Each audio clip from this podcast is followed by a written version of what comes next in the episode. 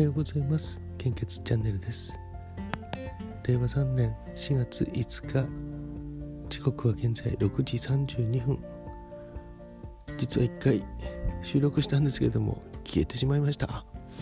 えー、再度気を取り直して本日の献血状況と新型コロナの国内感染者数の状況です。まず全国の献血状況から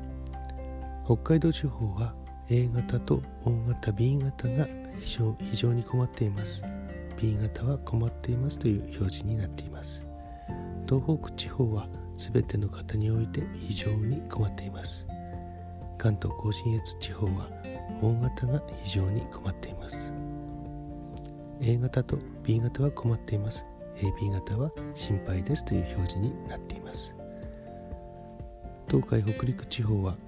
全ての方において心配ですという表示が出ています。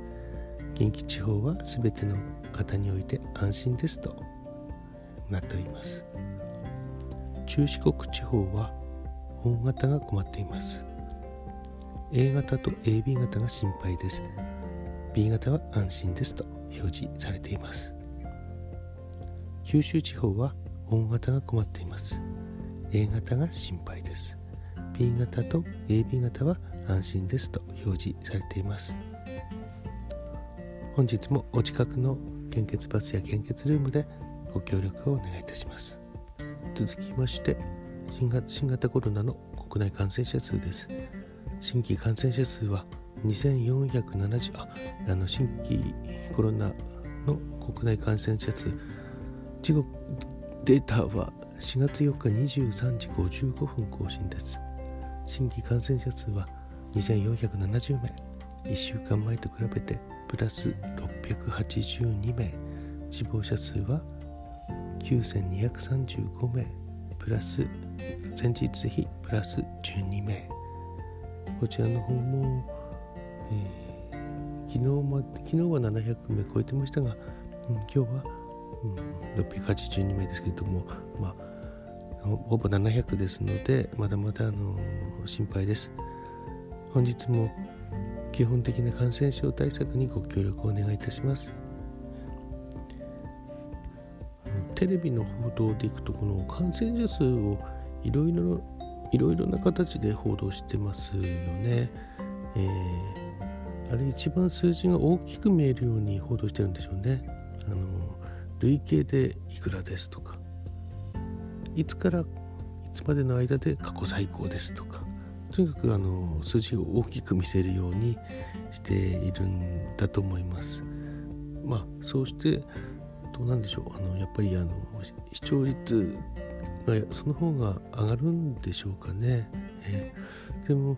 うんとやっぱりこう毎日同じような視点で数字を把握していかないとその都度こう違った指標をもとにあの過去最高の数字を見せられると非常にあの困ってしまうのでその辺はどうなんでしょうね。あの一つくらいちょっとあの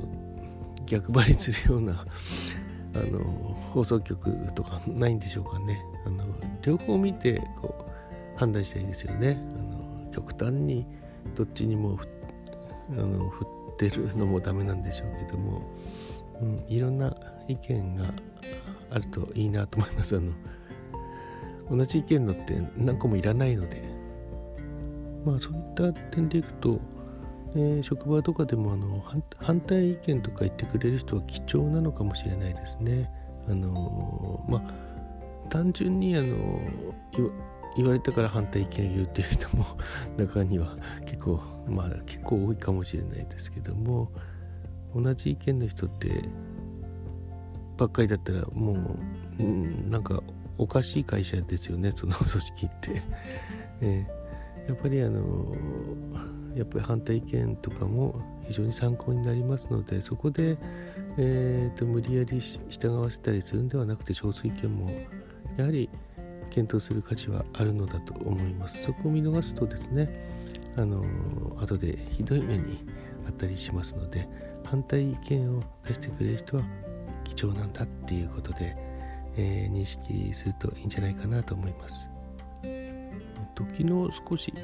メモ的にツイッターに載せたんですけどもあのよく人手が足りないっていう状況に、えー、陥ることがあると思います。で年間の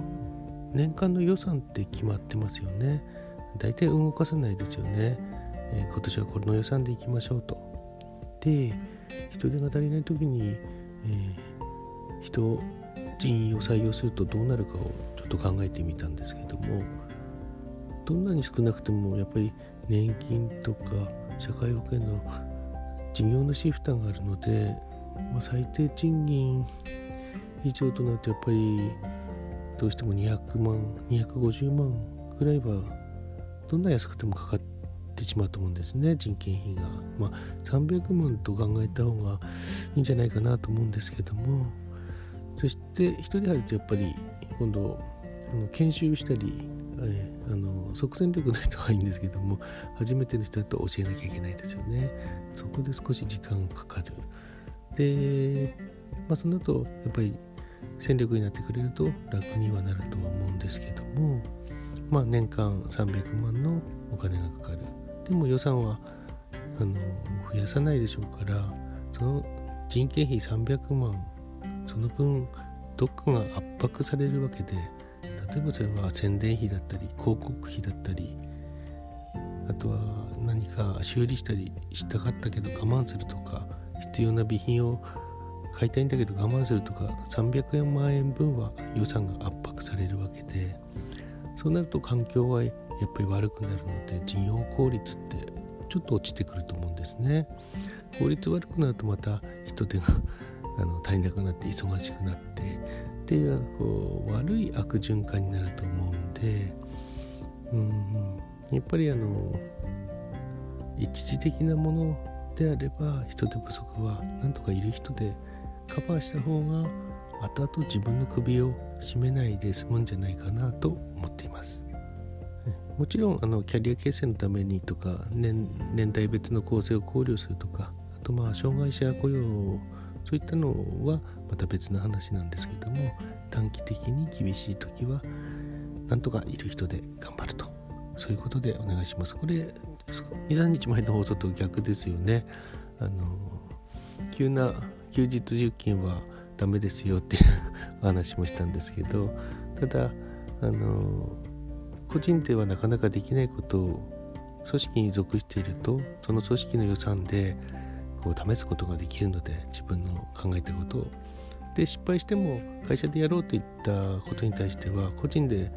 あの損失分弁償しなさいなんて言われないので、まあ、そこら辺はこううまく利用させてもらうような感じでややってもいいんじゃないかなと思います。で、まあ、自分の休みとかもですねあのもし休日出勤可能であればして自分のいる会社をえー、ちょっと勝たせてあげるとどうでしょうね。そうすると会社はもう嬉しいしもしかしたら人を増やしてくれるかもしれないし、まあ、ボーナスに跳ね返っていきたいとか、えー、なると思うので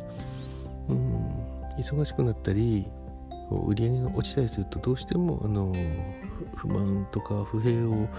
言ってしまうマインドに陥ってしまうんですけども今いる会社を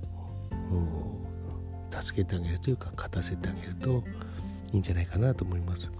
それは私たち私のいる、まあ、組織も、まあ、ボランティア的なそういうところが献血って強いですけども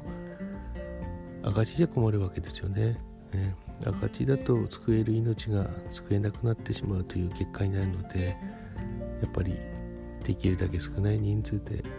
なんとか頑張ってそしてたくさんの人の命が、え、助けられるようなそんな活動につなげられればいいのかなと思っています、また長くなってしまいましたね。朝なのに。えー、それではまた今日も頑張ってください。いってらっしゃい。